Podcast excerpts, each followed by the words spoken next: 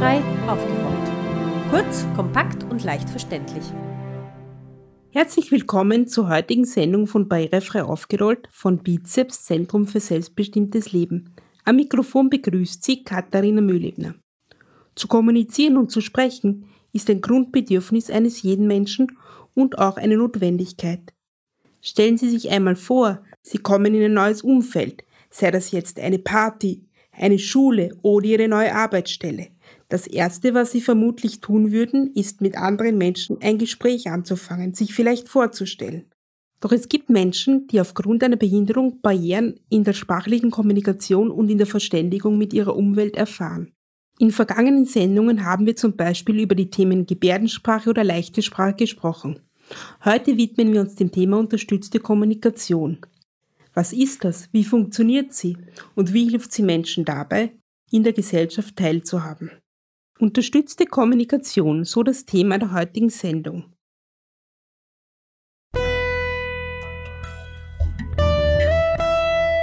Die 27-jährige Natascha Thoman studiert Bildungswissenschaft und arbeitet in der Kommunikations- und Werbeabteilung einer großen Firma. Sie spricht mit Unterstützung eines Sprachcomputers, der an ihrem Rollstuhl montiert ist. Dieser hat eine Tastatur, einen kleinen Bildschirm und verfügt über eine Sprachausgabe, die das, was Frau Thoman in den Computer eingibt, laut vorlesen kann. Etwas in den Computer einzugeben, das hat manchmal etwas länger gedauert. Die längeren Pausen, die dadurch entstanden sind, haben wir aber aufgrund der Gesamtlänge der Sendung gekürzt. Frau Thoman, in unserer Sendung geht es hier um das Thema unterstützte Kommunikation. Bitte erklären Sie unseren Zuhörerinnen und Zuhörern, wie Sie sprechen. Habe am Rolli einen Talker montiert, mit dem ich Sätze eingeben kann und dann mit Hilfe einer Sprachausgabe sprechen lassen kann. Jetzt gibt es ja verschiedene Arten der unterstützten Kommunikation. Sie sprechen jetzt mit Hilfe dieses Sprachcomputers. Warum haben Sie sich für diese Methode entschieden? Das funktioniert für mich immer noch am besten und ich bin am flexibelsten. Wir hören, Sie sprechen mit einer männlichen Computerstimme. Haben Sie auch andere Stimmen und warum sprechen Sie mit dieser männlichen Stimme? Das ist die etwas angenehmere Stimme der beiden. Um noch einmal auf die vorherige Frage ein bisschen zurückzukommen, warum nutzen Sie einen Sprachcomputer? Für mich wären Sprachs die nur Symbole verwenden, einfach zu eingeschränkt im Wortschatz. Ich liebe es, Sätze einfach auszuschmücken und da nehme ich den etwas längeren Zeitaufwand gerne in Kauf. Wie haben Sie sich verständigt, bevor Sie dieses Hilfsmittel hatten? Mit Händen und Füßen, beziehungsweise hatte ich mit meiner Lehrerin und meinen Eltern eine eigene Gebärdensprache. Seit wann nutzen Sie denn diesen Sprachcomputer?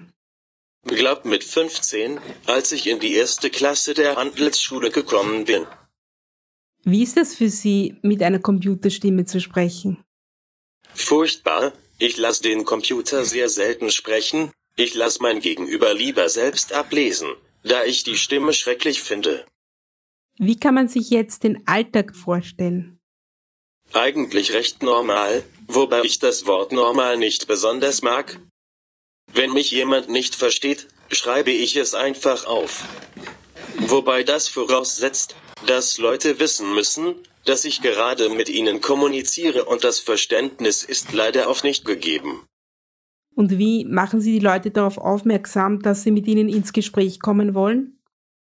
Entweder winke ich dem Gegenüber zu, oder ich bitte meine Assistenten, darauf aufmerksam zu machen. Sie haben Assistenz erwähnt. Brauchen Sie eigentlich noch Unterstützung von Personen, um zu kommunizieren? Meine Assistenten verstehen mich ohne Sprachcomputer, also wenn es mal schnell gehen soll, bitte ich sie, mich zu übersetzen. Aber eigentlich benötige ich keine Unterstützung beim Sprechen. Wie reagiert eigentlich das Umfeld auf Ihre Art zu sprechen? Ich wurde einmal auf der Straße gefragt, ob der Sprachcomputer ein Staubsauger wäre. Also, es entstehen sehr skurrile Geschichten, aber wenn das mal geklärt ist, klappt die Kommunikation problemlos. Man braucht halt Geduld. Bitte erzählen Sie uns, wie hat denn der Sprachcomputer Ihren Alltag verbessert? Ich bin sehr viel selbstständiger und unabhängiger geworden. Ich kann dadurch studieren und arbeiten gehen und mein Leben so ausleben, wie ich es gerne möchte. Hätten Sie noch eine Schlussbotschaft für unsere Zuhörerinnen und Zuhörer? Dass ich mir wünsche, dass unterstützte Kommunikation alltäglicher wird und die Aufklärungsarbeit in diesem Bereich zunimmt.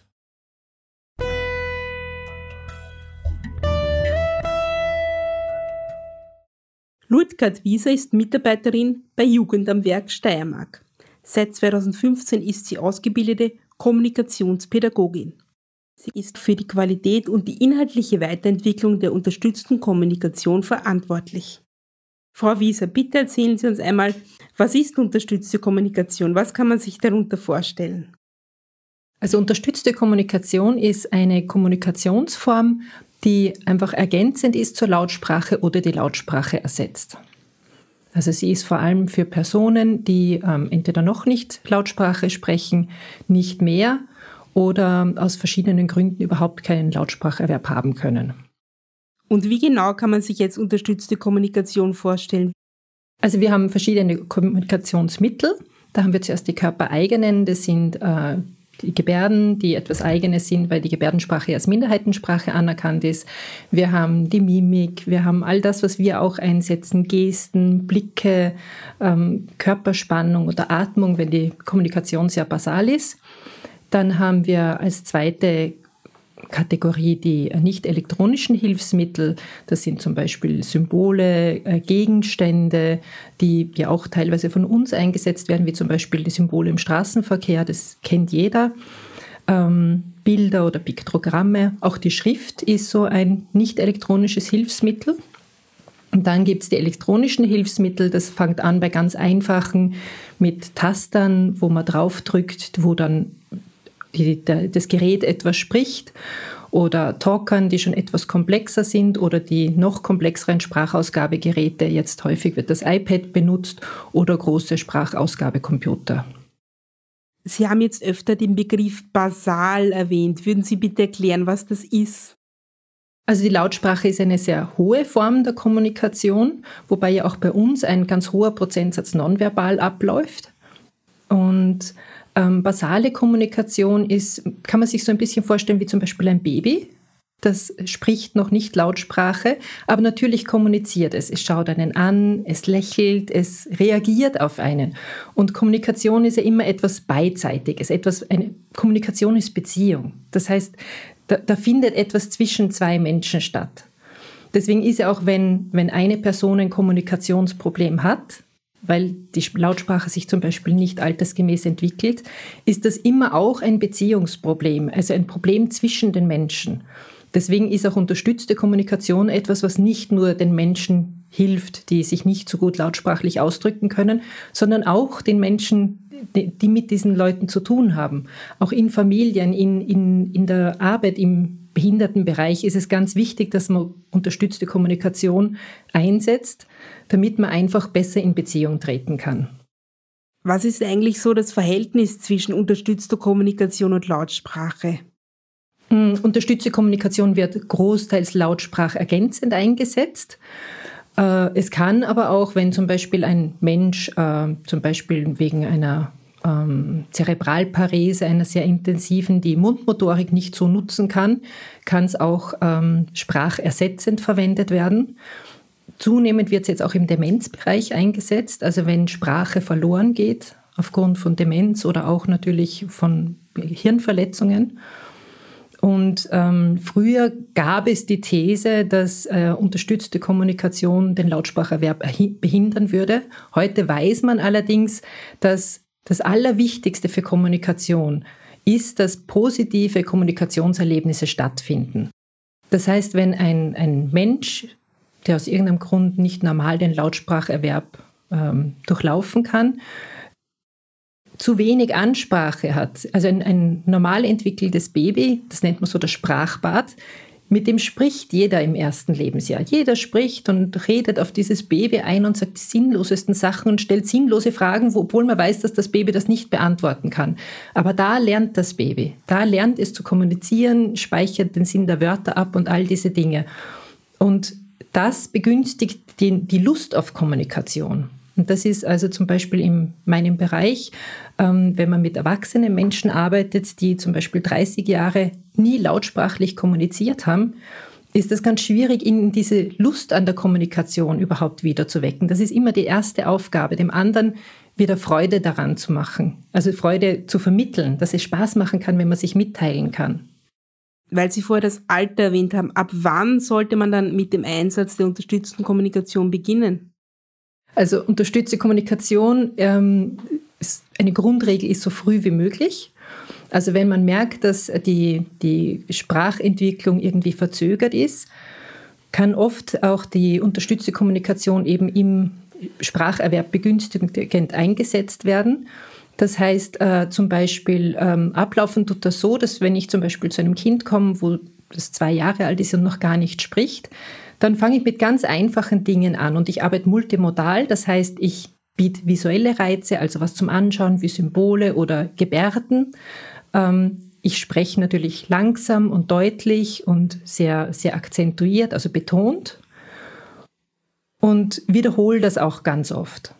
Ein, ein Grundvoraussetzung in unterstützten Kommunikation ist auch so die Haltung dem Gegenüber, dem Partner, Kommunikationspartner gegenüber. Das heißt, jeder Mensch hat etwas zu sagen, jeder Mensch hat das Bedürfnis zu kommunizieren und oft braucht es da einfach ganz viel Zeit. Also im, am Beginn der unterstützenden Kommunikation ist vor allem dieses dem, dem Gegenüber die Zeit lassen zu reagieren. Da stelle ich eine Frage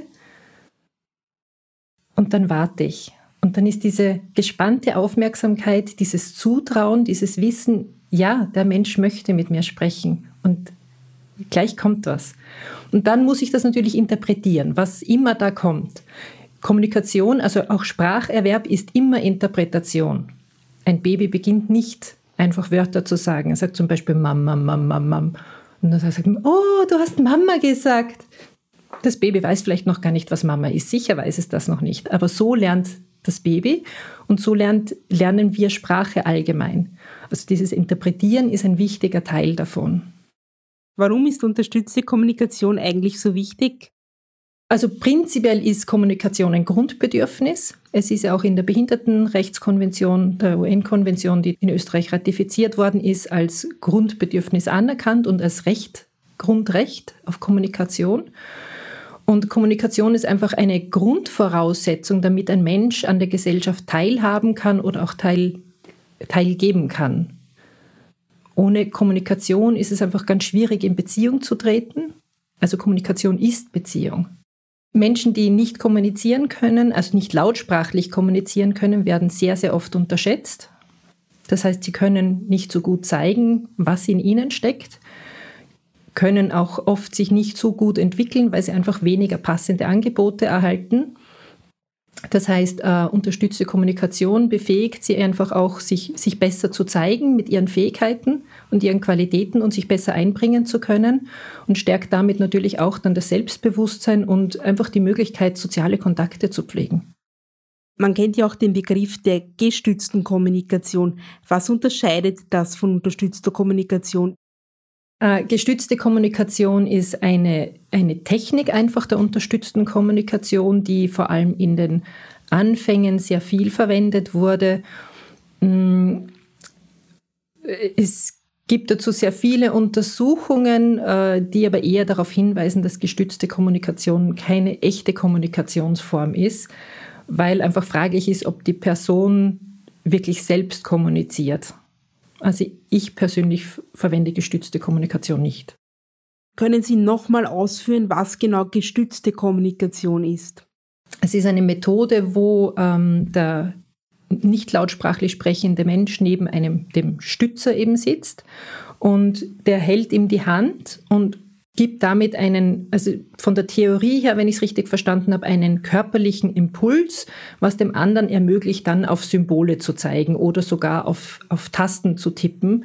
Es gibt aber Untersuchungen, dass zum Beispiel ähm, dem, dem unterstützt, gestützt Kommunizierenden und dem Stützer zwei verschiedene Bilder gezeigt wurden. Die wussten das aber nicht. Und der eine hat zum Beispiel einen Apfel gesehen und der andere eine Banane.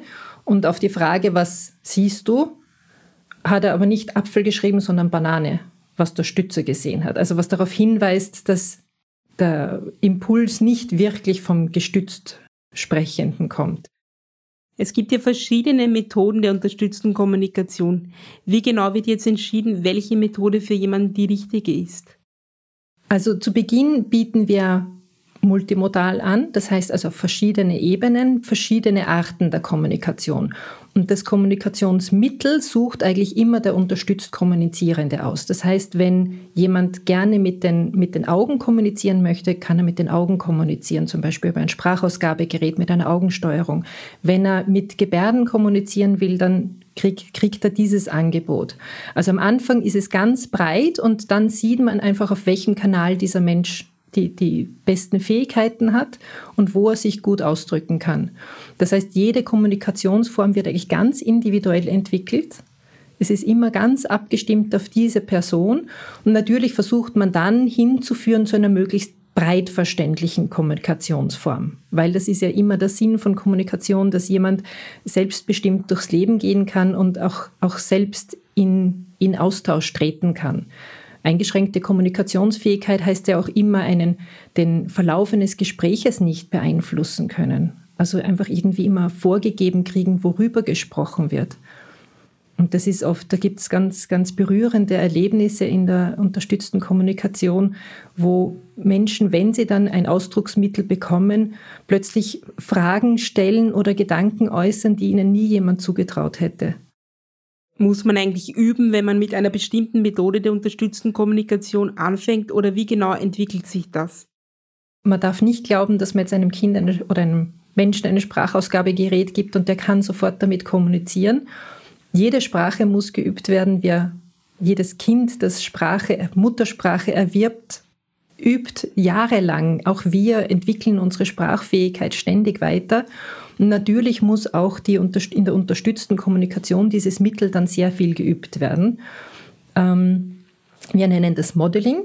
Das heißt, äh, Kinder lernen am Modell und auch in der unterstützten Kommunikation lernen wir am Modell. Das heißt, ich nutze das Kommunikationsmittel, zeige auf der Symboltafel, arbeite mit dem Sprachausgabegerät oder Gebärde, wobei ich gestehen muss, ich kann nur sehr basal gebärden, circa 30 Wörter, mehr kann ich nicht. Aber das ist als Einstieg, reicht es. Und dann muss sowieso jemand begleiten, zum Beispiel, der wirklich, wirklich fließend Gebärdensprache spricht. Aber da wird ganz viel gemodelt und ganz viel vorgemacht und auch einfach um dem, der Person dann einen, einen Input zu geben, der in seiner Sprache ist, in seinem Sprachmittel. Wir unterscheiden auch so zwischen ähm, UK-Erwerb, also Erwerb der unterstützten Kommunikationsformen und der wirklichen Anwendung. Die Anwendung, das ist ganz wichtig, betrifft das gesamte Umfeld. Das ist ganz wichtig, wenn zum Beispiel ein Kind beginnt zu gebärden, dass alle im Umfeld gebärden, damit das Kind einfach auch merkt, das ist ein ganz normales Kommunikationsmittel, das wirklich im Alltag eingesetzt werden kann. Also auch diese in, in Alltagshandlungen die Kommunikation einzubauen, ist so ein Grundprinzip der unterstützten Kommunikation. Wir setzen uns nicht hin und üben, dass ich sage, zeig mir das und zeig mir das, sondern ich spiele mit dem Kind und dabei kommunizieren wir, so wie Kommunikation eben einfach nebenbei abläuft. Oder wir, wir machen die normale Tagesroutine, wir decken den Tisch miteinander und dabei kommunizieren wir mit diesen Mitteln. Das wird also wirklich in den Alltag eingebaut. Jetzt ist ja die technische Entwicklung schon relativ weit fortgeschritten. Wie genau beeinflusst dieser Sachverhalt die unterstützte Kommunikation? Für die unterstützt kommunizierenden Personen ist das eine ganz tolle Erweiterung, wie sie ähm, besser in Kontakt treten können. Da haben wir natürlich die Sprachausgabegeräte, die einfach hochkomplex sind, teilweise aber auch einfachere, wo wirklich die Sprache ersetzt wird und die einfach in der Anwendung sehr sehr benutzerfreundlich sind, weil sie einfach auch für uns lautsprachlich Kommunizierenden leicht zu verwenden sind. Ähm, sehr beliebt ist auch das iPad, weil das allein schon als Gerät sehr attraktiv ist und alltäglich ist und einfach positiv belegt ist. Also jemand, der mit einem iPad herumläuft, ist irgendwie cool. Das ist also speziell im Jugendbereich ist das äh, sehr wichtig. Und was äh, zum Beispiel auch eine große Bereicherung ist, sind die modernen Medien wie zum Beispiel WhatsApp, dass man schriftlich kommunizieren kann. Weil wenn jemand einen guten Spracherwerb hat, aber keine Lautsprache, ist natürlich Schriftsprache eine super Möglichkeit.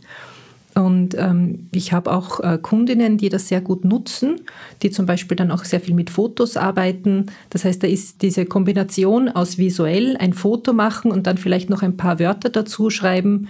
Und mit dieser äh, Worterkennungsfunktion kann man da oft, wenn man nur ein paar Buchstaben eintippt, schon das richtige Wort finden. Das ist für, für viele wirklich eine, eine sehr gute Möglichkeit, in Kommunikation zu treten. Kann man irgendwie sagen, wie viele Menschen in Österreich unterstützte Kommunikation nutzen oder brauchen? Ähm, es gibt eine Untersuchung der Diakonie, dass 65.000 Menschen ähm, in ihrer Kommunikationsfähigkeit beeinträchtigt sind. Äh, ich kann es jetzt nur vom Behindertenbereich sagen. Ähm, bei Jugend am Werk Steiermark haben wir eine Quote von circa ein Viertel, also 25 Prozent der Menschen, die wir begleiten, die UK-Bedarf haben. Jetzt kommen wir auf das Thema Jugend am Werk Steiermark zu sprechen, Ihre Arbeitsstelle. Ähm, warum beschäftigt man sich dort mit unterstützter Kommunikation? Ähm, also Jugend am Werk äh, verfolgt klar das Ziel, ähm, die Gesellschaft inklusiver zu machen. Und dazu gehört einfach auch das Bekenntnis zur UN-Konvention und ähm, der Einsatz von unterstützter Kommunikation ist einfach die Basis, damit Menschen gut teilhaben können, damit sie selbstbestimmt leben können. Ich habe auf der Internetseite von Jugend am Werk Steiermark gelesen, dass sie sogenannte unterstützte Kommunikationsbeauftragte haben. Was genau ist das? Was macht so jemand? Ich bin zum Beispiel Beauftragte für unterstützte Kommunikation. Wir haben in ähm, verschiedene Standorte in der ganzen Steiermark, teilweise auch im Burgenland und Salzburg. Und ähm, in der Steiermark haben wir in jedem, an jedem Standort eine Beauftragte oder einen Beauftragten für unterstützte Kommunikation, der zuständig ist dafür, ähm, vor allem einmal auch festzustellen, wer braucht unterstützte Kommunikation oder das anzuregen und dann auch gut anzubahnen. Also eben diese Auswahl des Mittels, dieses erste herausfinden, was, was kann das richtige Kommunikationsmittel sein und dann natürlich auch die Schulung des Umfeldes, damit das Mittel gut genutzt wird. Und wo finden Sie die Menschen, die unterstützte Kommunikation benötigen könnten? Bei uns, bei Jugend am Werk Steiermark, ist das natürlich in den Einrichtungen. Wir arbeiten ja im, ganz viel auch im Behindertenbereich. Und ähm, da fällt einem das einfach dann auch im Alltag auf, dass es irgendwo Kommunikationsprobleme gibt. Ähm, was vielleicht noch wichtig ist, ist auch zu sagen, dass ähm, Menschen, die sehr eingeschränkt sind in ihren Kommunikationsmöglichkeiten, ähm, dass diese Einschränkung der Qualität der Kommunikation auch oft dazu führt, dass nicht so angenehme Mittel eingesetzt werden. Also zum Beispiel auch Schlagen, Beißen, Hauen, Kratzen sind Kommunikationsformen. Jetzt sind das keine, die uns angenehm sind, aber es sind einfach sehr effiziente Mittel, also die gut funktionieren. Weil wenn man schlagt oder schreit, bekommt man Aufmerksamkeit. Und wenn man eben nicht das im, im Normal ausdrücken kann, die man sagt, bitte, ich höre mir zu, dann schreit man vielleicht einfach. Das ist sozusagen ganz normal dann. Und da kann eben auch die unterstützte Kommunikation ein gutes Mittel sein, um andere Methoden zu finden, wie sich jemand bemerkbar machen kann. Aber prinzipiell sozusagen sind wir ja im Behindertenbereich genau ganz viel mit solchen Menschen, in der also in der Begleitung ganz vieler solcher Menschen, die UK einfach brauchen können. Und das fällt uns ja am allerbesten auf. Kommunikationsproblem ist ja immer ein beidseitiges Problem. Wenn ich merke, ich erreiche mein Gegenüber nicht, dann weiß ich, unterstütze Kommunikation könnte eine Methode sein, um unsere Beziehung zu verbessern. Gibt es zum Abschluss noch etwas, was Sie unbedingt sagen wollen, was wir vielleicht in der Sendung noch nicht erwähnt haben? Also das ist vor allem ein Appell an die Personen, die mit Menschen zu tun haben, die unterstützt kommunizieren. Ähm, bitte keine Scheu haben, keine Angst haben, einfach hingehen und mit den Menschen in, in Beziehung treten, in Kommunikation, in Austausch treten. Man kann sie gerne auf das Mittel ansprechen. Die sind das gewohnt. Die freuen sich einfach, wenn man auf sie zugeht, wie jeder Mensch, wie wir alle uns freuen darüber, wenn man auf uns zugeht. Ähm, keine Scheu haben. Jeder kann unterstützt kommunizieren. Das ist keine hohe Kunst. Jeder von uns kann ein bisschen was deuten. Wir kennen das alle, wenn wir im Ausland sind. Da schaffen wir es ja auch, mit den anderen Menschen in Austausch zu treten und freuen uns auch, wenn man auf uns offen zugeht. Und wirklich eine, eine, es ist auch ganz viel eine Einstellungsfrage, eine Haltungsfrage. Also sich jemandem anderen das zutrauen, dass er kommunizieren kann und will, dass er etwas zu sagen hat, weil jeder Mensch hat etwas zu sagen und jeder Mensch ist ein wichtiger Beitrag in unserer Gesellschaft. Und da wirklich auch mit dieser Aufmerksamkeit zu bleiben, wenn die Kommunikation vielleicht länger dauert. Sprachausgabegeräte funktionieren nicht so schnell, oft ist das Ansteuern schwierig, da muss man echt geduldig sein und zuhören und aufmerksam bleiben. Und dann kann sich wirklich auch im Alltag die Gelegenheit für einen schönen Austausch, für ein schönes Gespräch geben.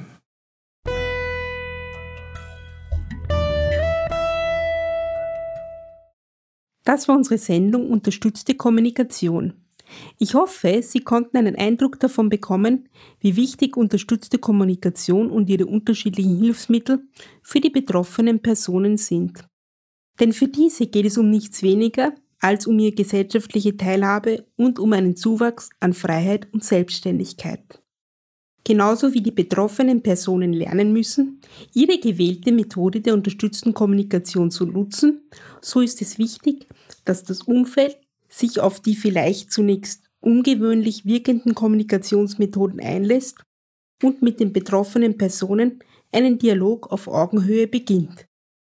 Wie Sie vielleicht schon gehört haben, sind wir ab jetzt nicht mehr nur auf Radio Rausch zu hören. Alle Infos zu unseren weiteren Sendeplätzen und Sendeterminen finden Sie auf der Internetseite barrierefrei-aufgerollt.at-sendetermine.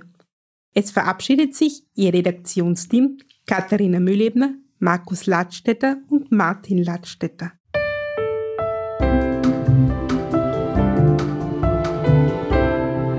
Barrierefrei aufgerollt. Kurz, kompakt und leicht verständlich.